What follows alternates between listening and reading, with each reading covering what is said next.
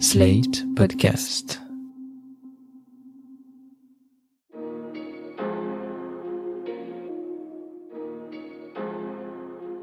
Bonjour et bienvenue dans Le Monde Devant Soi, le podcast d'actualité internationale de Slate.fr. Je suis Christophe Caron et je suis en compagnie de Jean-Marie Colombani, directeur de la publication de Slate. Salut Jean-Marie. Bonjour Christophe. Et d'Alain Frachon, éditorialiste au Monde et spécialiste des questions internationales. Salut Alain. Bonjour Christophe. Joe Biden hausse le ton. Le président américain, jusqu'alors relativement en retrait par rapport à ses homologues européens, ne retient plus ses coups contre Vladimir Poutine. Oh, I, think he is a. Criminel de guerre, dictateur meurtrier, un pur voyou, les mots sont durs à la hauteur de ce qui se joue actuellement sur le sol ukrainien. Les guerres ne sont jamais propres, mais elles sont régies par des règles qui, selon les informations qui nous parviennent de l'Est de l'Europe, semblent foulées aux pieds par l'armée russe. Hôpitaux bombardés, civils visés, maires de Mélitopol et de Dniproronnier enlevés, rien ne sera épargné à l'Ukraine. Début mars, la Cour pénale internationale a annoncé l'ouverture d'une enquête visant à établir juridiquement la réalité des crimes de guerre et des crimes contre l'humanité dont est soupçonné le régime russe. En parallèle, le Conseil de l'Europe a exclu officiellement la Russie le 16 mars dernier. Mais Vladimir Poutine sera-t-il un jour jugé? Nous allons en parler ensemble, messieurs, mais d'abord, revenons sur Joe Biden qui muscle son discours à l'endroit de son homologue russe et rencontre ce vendredi 18 mars le président Xi pour faire le point sur les intentions de la Chine dans ce conflit et mettre la pression sur Pékin afin d'éviter tout soutien de sa part à son voisin russe.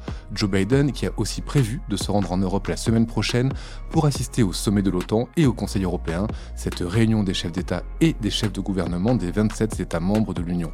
Jean-Marie, depuis son entrée en fonction, le président Biden semblait faire de l'Asie sa priorité. La guerre en cours en Ukraine l'oblige à réinvestir l'Europe qu'il délaissait. Jusqu'où Washington va et veut s'impliquer selon vous? C'est vrai que c'est un, il est pris à contre-pied euh, Biden, comme euh, rappelez-vous le tournant vers l'Asie-Pacifique est théorisé et ensuite appliqué par euh, Barack Obama dans son fameux discours d'Honolulu où il exprime qu'il y aura un recentrage au fond de la préoccupation stratégique américaine vers l'Asie-Pacifique. Et à l'entrée de son mandat, d'ailleurs, Joe Biden appuie là-dessus. Rappelez-vous le contrat, le fameux contrat défavorable à la France sur les sous-marins qui donne naissance à une alliance militaire renforcée dans la région pour contenir la Chine.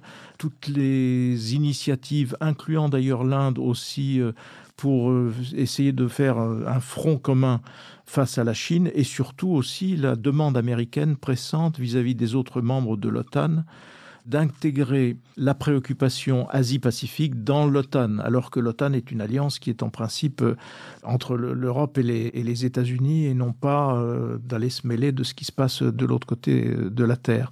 Le voilà pris en effet à contre-pied puisque obligé de revenir en Europe, mais avec des limites qui ont été jugées inefficaces et probablement presque incitatrices pour Vladimir Poutine, qui consistait à dire de toute façon nous n'interviendrons pas donc euh, manifestant par là en même temps euh, la confirmation d'une forme de retrait américain.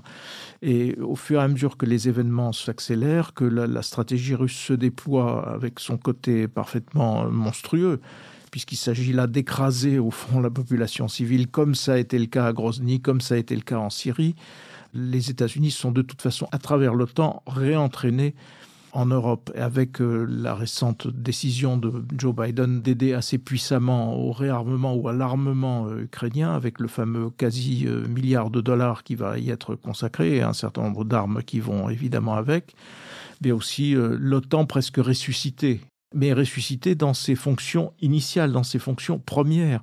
La fonction première de l'OTAN, c'était de faire face au pacte de Varsovie.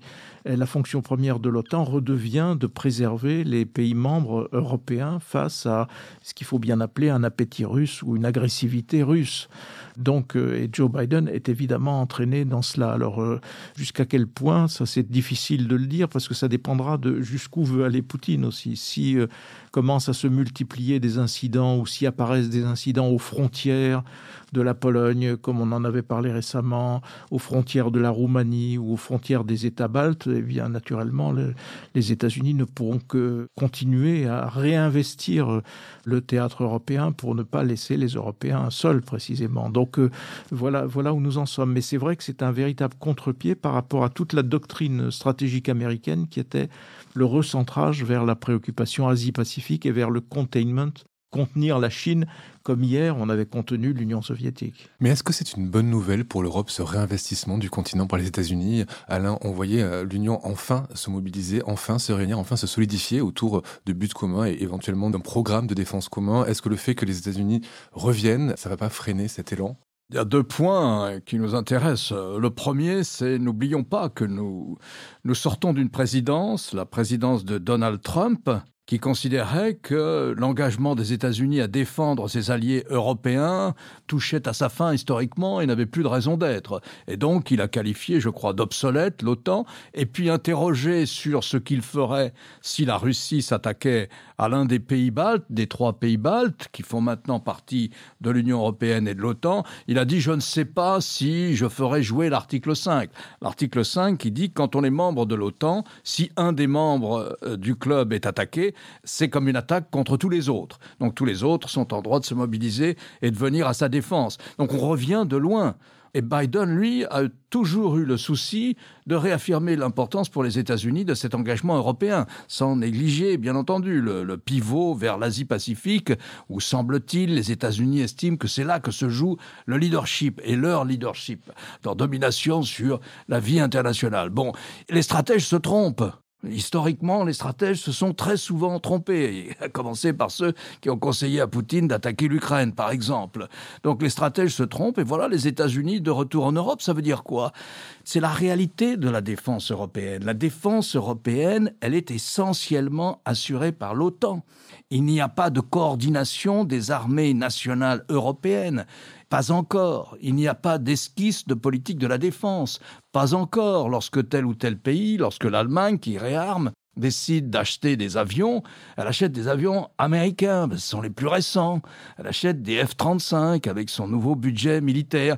Mais pour une raison très simple, c'est que il n'y a pas d'armée de l'OTAN, ça n'existe pas. Des troupes de l'OTAN, ça n'existe pas. Simplement, en cas de conflit, il y a un commandement intégré qui harmonise et coordonne les opérations militaires. Ponctuellement, on n'est pas obligé d'en faire partie. Les membres de l'OTAN sont parfaitement libres d'en faire partie ou de ne pas en faire partie. Ils sont parfaitement libres de participer aux guerres que font les Américains ou de ne pas y participer. Et quand ils sont en opération, on peut même se retirer de l'opération. Donc voilà comment ça se passe. C'est ça, c'est une organisation purement défensive. Et ce n'est pas l'OTAN qui est allé à l'Est, contrairement à ce qu'on raconte, contrairement à ce que laisse entendre la propagande euh, des Russes. Non, ce sont des pays de l'Est qui, demandez-vous pourquoi, lorsqu'ils ont eu la liberté de se faire, ont décidé d'adhérer à l'Alliance occidentale. Donc ce n'est pas une mauvaise ou une bonne chose. S'il y a un jour une esquisse de politique européenne de défense, ne faisons pas de débat théologique. Elle se fera dans le cadre de l'OTAN. Peut-être que les États-Unis se retireront et diront Mais écoutez, le bras européen de l'OTAN, c'est vous maintenant. Et vous allez profiter de la logistique, des informations de nos satellites, tout ce que vous voulez. Mais on ne fera pas ex nihilo une politique européenne de défense pour la bonne raison que tous nos partenaires n'en voudront pas. La France pourrait être tentée à un moment dans une gestuelle dont elle pourrait dire que c'est l'héritage du gaullisme, mais à tort. Le général de Gaulle n'est pas sorti de l'OTAN. Il est resté dans l'Alliance Atlantique. Il est sorti ponctuellement du commandement intégré, mais il est resté dans l'Alliance Atlantique, lui aussi. Je ne saurais pas répondre, dire est-ce que c'est une bonne ou une mauvaise chose. Je vois que c'est la réalité des choses, et la réalité de ce que peut être et de ce qu'est aujourd'hui la défense du continent européen. En attendant, la difficulté, c'est que les Ukrainiens demandent davantage, parce qu'ils demandent davantage de protection dans le ciel, puisque les, les immeubles sont bombardés, les, les immeubles d'habitation sont bombardés, des villes sont pratiquement rasées maintenant, et que les, les membres de l'OTAN, Union européenne et États-Unis ne peuvent jamais consentir que des livraisons d'armes au maximum ou du renseignement, mais pas d'intervention directe. Vous vous souvenez de cet épisode où il avait été envisagé que des MiG polonais soit in fine par un processus assez long transféré en Ukraine, même cela, ça a été, euh, ça a été refusé. En revanche, parce que décollant de Pologne ou décollant de pays de l'OTAN, euh, si ces avions arrivaient dans le ciel ukrainien, ça a entraîné le, un oui, des pays et, puis, si, et à ce moment-là, vous êtes obligé de tirer sur les, les, bombardiers russes pour les empêcher de bombarder, et donc forcément, ça devient un incident euh, de guerre entre un des membres de l'OTAN et, et la Russie. Par ailleurs, il y aura toutes ces nouvelles livraisons d'armes, y compris des drones qui vont venir des États-Unis. Et c'est vrai que les drones sont redoutablement efficaces dans les guerres modernes. En tout cas, c'est ce que l'on avait vu dans l'affrontement entre l'Azerbaïdjan et l'Arménie. C'est ce qui se confirme aujourd'hui, puisque pour la défense de l'Ukraine, c'est un, instrument majeur. Pour en revenir à votre question, Christophe, jusqu'où? Là, l'opinion publique joue un rôle fondamental. Par exemple, euh, je lisais hier dans le New York Times que le Congrès américain est uni totalement, mais y compris la gauche du Parti démocrate, est uni républicains et démocrates ont voté le budget de la défense américain, 782 milliards de dollars, historiquement le plus important budget. L'opinion publique américaine, pareil, elle est remontée à 80% selon les sondages. Combien de temps l'opinion publique occidentale peut assister à ce qui se passe en ce moment à Mariupol, dans le sud hein, de l'Ukraine, c'est-à-dire à une ville martyre, à une ville que on matraque systématiquement pour faire fuir la population civile. Ce sont des bombardements à des fins de terreur qui précèdent l'occupation de la ville par les forces russes.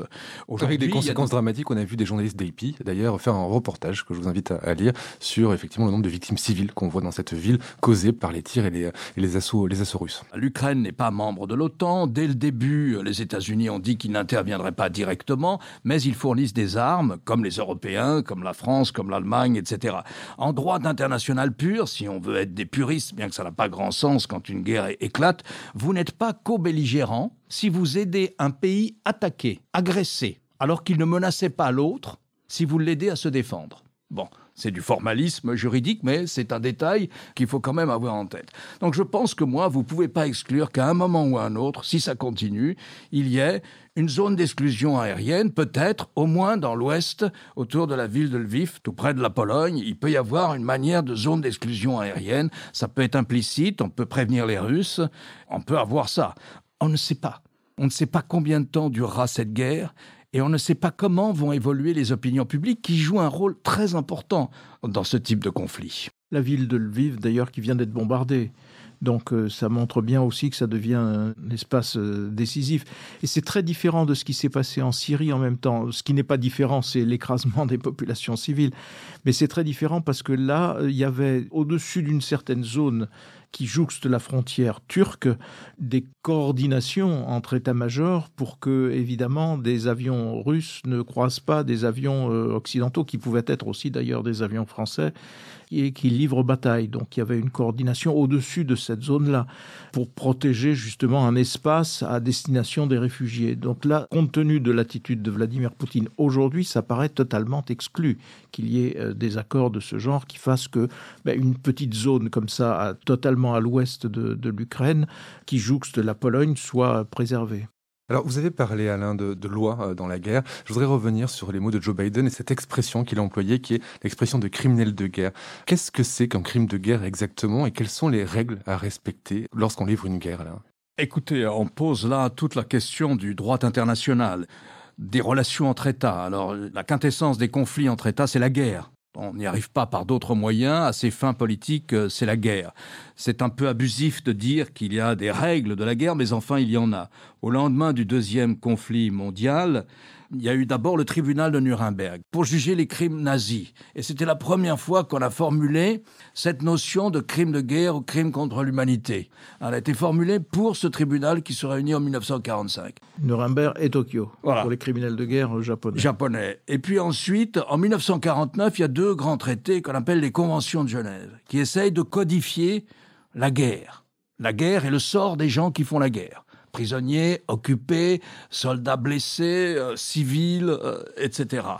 Bon, la question du droit international, c'est que le droit international, c'est les relations entre États. Donc vous n'avez pas une force exécutoire supra-étatique pour obliger un responsable étatique qui serait accusé et condamné pour crime de guerre, vous ne pouvez pas l'emprisonner comme ça, sauf à obtenir la collaboration de sa propre police. Je crois que ça a été le cas pour le président Serbe Milosevic, sinon il n'aurait pas été euh, jugé ni emprisonné à La Haye il y a quelques années. Il y a, comme vous l'avez dit, des codes. Il y a en principe un droit de la guerre. Et lorsque l'ONU en 1945, au tout début de l'ONU. Elle crée d'ailleurs une cour de justice, la Cour internationale de justice, qui est différente de la Cour pénale internationale.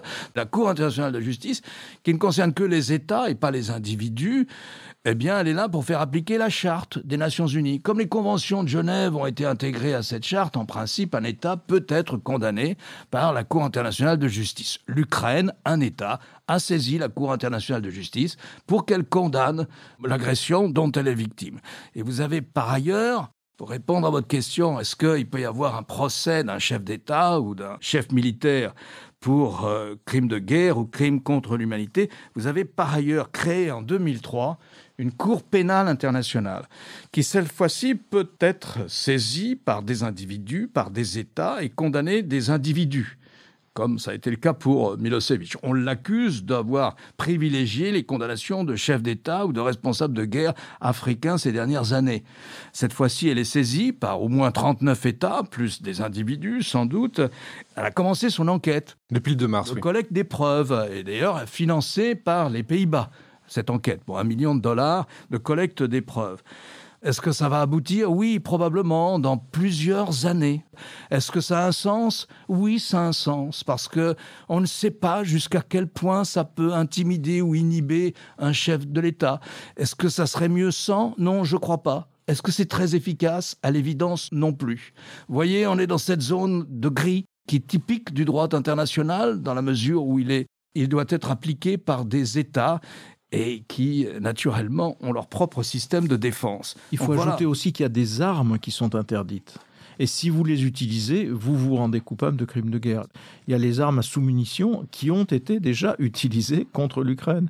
Et on craint beaucoup que des armes euh, chimiques ou bactériologiques soient utilisées aussi euh, par l'armée russe. Donc euh, déjà, les armes à sous-munitions, c'était un facteur de...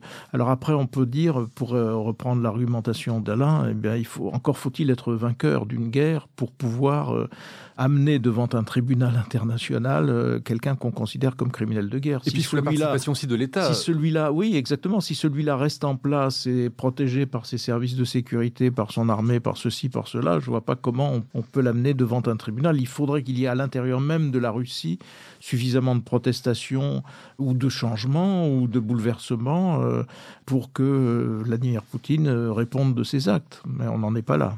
Deux petites précisions. Qu'est-ce que c'est qu'une arme à sous-munition donc c'est un missile, une roquette qui euh, en elle-même frappe déjà avec sa charge explosive, ou euh, voire pire, une charge qui peut être chimique ou bactériologique, mais qui libère des dizaines de sortes de mini, mini-mines et qui sont là pour tuer des civils.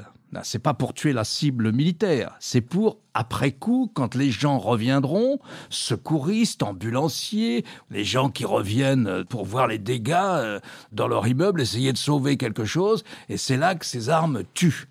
Donc, si vous voulez, ce sont des armes qui sont conçues pour terroriser une population. Et donc voilà pourquoi, en principe, les sous-munitions sont interdites. Elles ont été malheureusement largement utilisées sous des formes différentes depuis 25 ans. Traité international typique qui n'est pas respecté. Jean-Marie, vous, vous, parliez d'une éventuelle contestation en Russie qui pourrait éventuellement pousser euh, Poutine vers la sortie. On en est loin. Hein. On a vu le geste très fort de la journaliste russe euh, Marina Osvianikova qui a fait irruption en, plein JT, le JT le, plus regardé du pays. Et deux jours plus tard, Vladimir Poutine tenait un discours dénonçant les traîtres et les racailles, toujours à la télévision russe. Tous les peuples, et notamment les Russes, savent distinguer les vrais patriotes des racailles et des traîtres pour les recracher comme des moucherons accidentellement entrés dans notre bouche. Je suis sûr qu'une telle purification de notre société, si naturelle et nécessaire, ne fera que renforcer notre pays. Jean-Marie, qu'est-ce qu'elle dit de l'état d'esprit de Poutine, cette intervention? Elle décrit Poutine tel qu'il est, c'est-à-dire que c'est un homme d'une brutalité assez rare, sans affect, et qui n'hésite pas à tuer et qui continuera à tuer parce qu'il pense que c'est comme ça qu'il va gagner la guerre.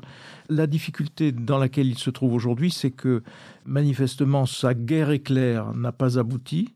Et au lieu d'une guerre éclair, il récolte une guerre euh, qui s'inscrit dans la, dans la durée. Et donc, évidemment, la tentation de l'escalade, et pas seulement la tentation, mais la réalisation d'une forme d'escalade est là. On le voit à travers les bombardements des populations civiles. Donc, euh, c'est vers cela qu'on va, et avec euh, le discours qui, en général, accompagne Vladimir Poutine lorsqu'il traite des ennemis ou des traîtres, pire encore que les ennemis, qu'il faut écraser. Donc, c'est plus que l'Occident, c'est des, gens de l'intérieur, des gens, des Russes qui parlent. C'est pire que tout, les Russes, parce qu'ils sont considérés comme des traîtres. Vous avez les ennemis d'un côté qu'il faut évidemment vaincre et, puis vous avez les traîtres, alors pour le coup qu'il faut écraser. C'est une logique euh, qui est de la logique de toutes les dictatures d'ailleurs. Donc euh, on est exactement dans cela. Alors après, quelle est la réalité de ces protestations? C'est très difficile à dire. Encore faudrait-il être capable déjà de bien mesurer la réalité militaire sur le terrain. Alors pour ça, on a les chiffres par exemple donnés par le New York Times qui font état de 7000 morts russes, ce qui est déjà assez important, et des experts du Pentagone qui chiffrent à 10% de la troupe euh, le nombre de militaires russes qui ont été touchés ou, blessés. Et donc c'est un chiffre très important et qui montre, si c'est le cas, la réalité de la défense, de la capacité de défense de l'Ukraine. Donc il faudrait déjà être d'accord là-dessus, ou en tout cas bien mesurer ça. Et par rapport à ça, quelle peut être l'attitude des officiers russes? Il y a des officiers russes, des officiers généraux qui sont morts. Il y a peut-être euh, aussi des officiers généraux qui vont réagir ou, protester.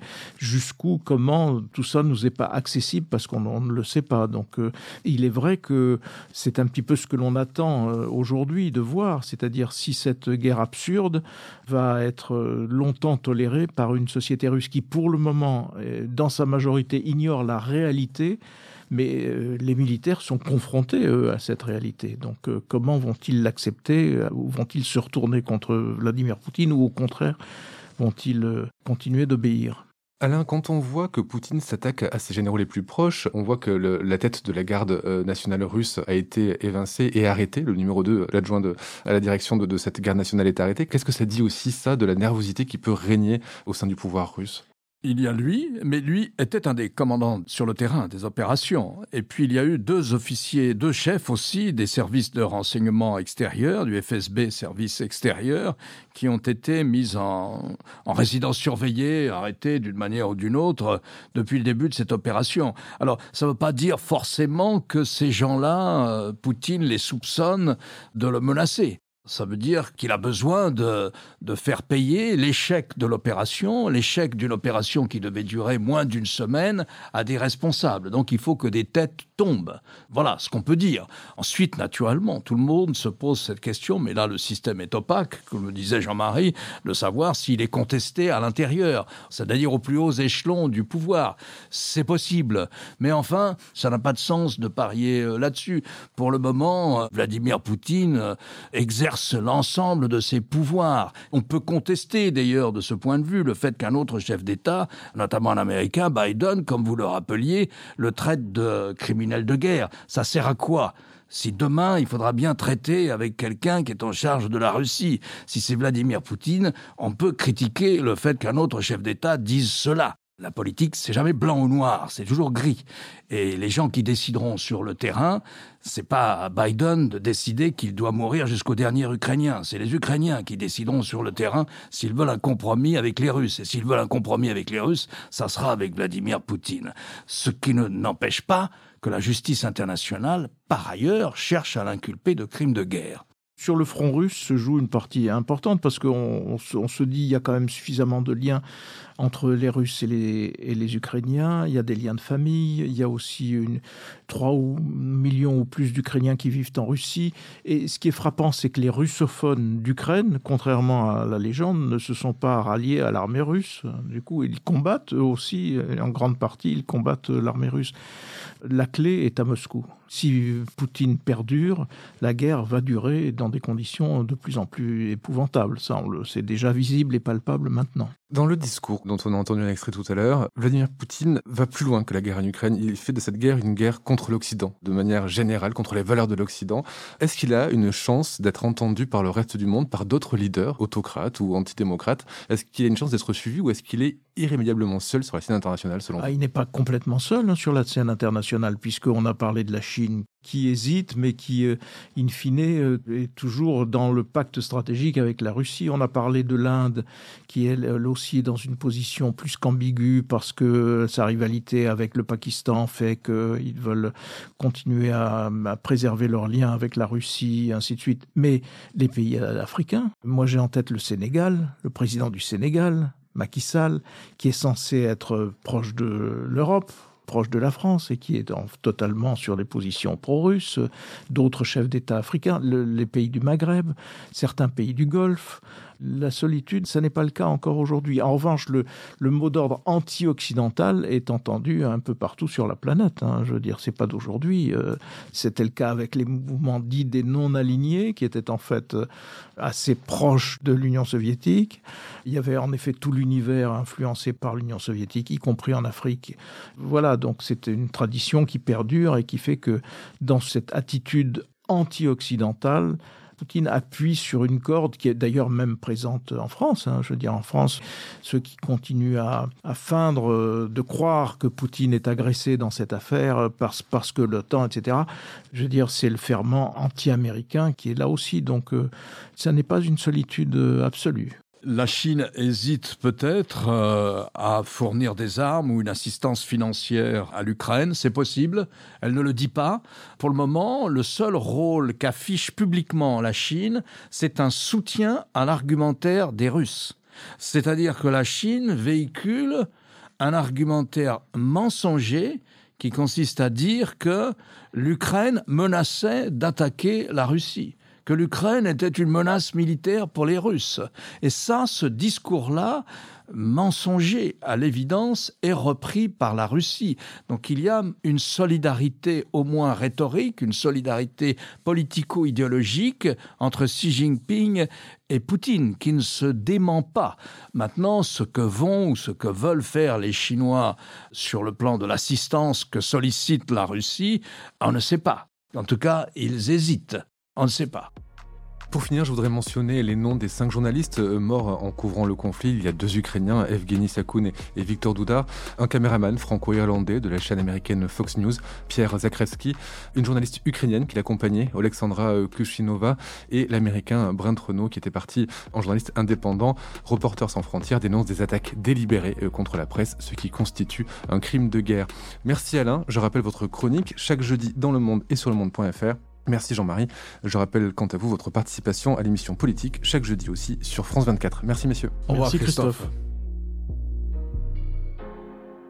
Retrouvez le monde devant soi chaque vendredi sur slate.fr ou votre plateforme de podcast préférée.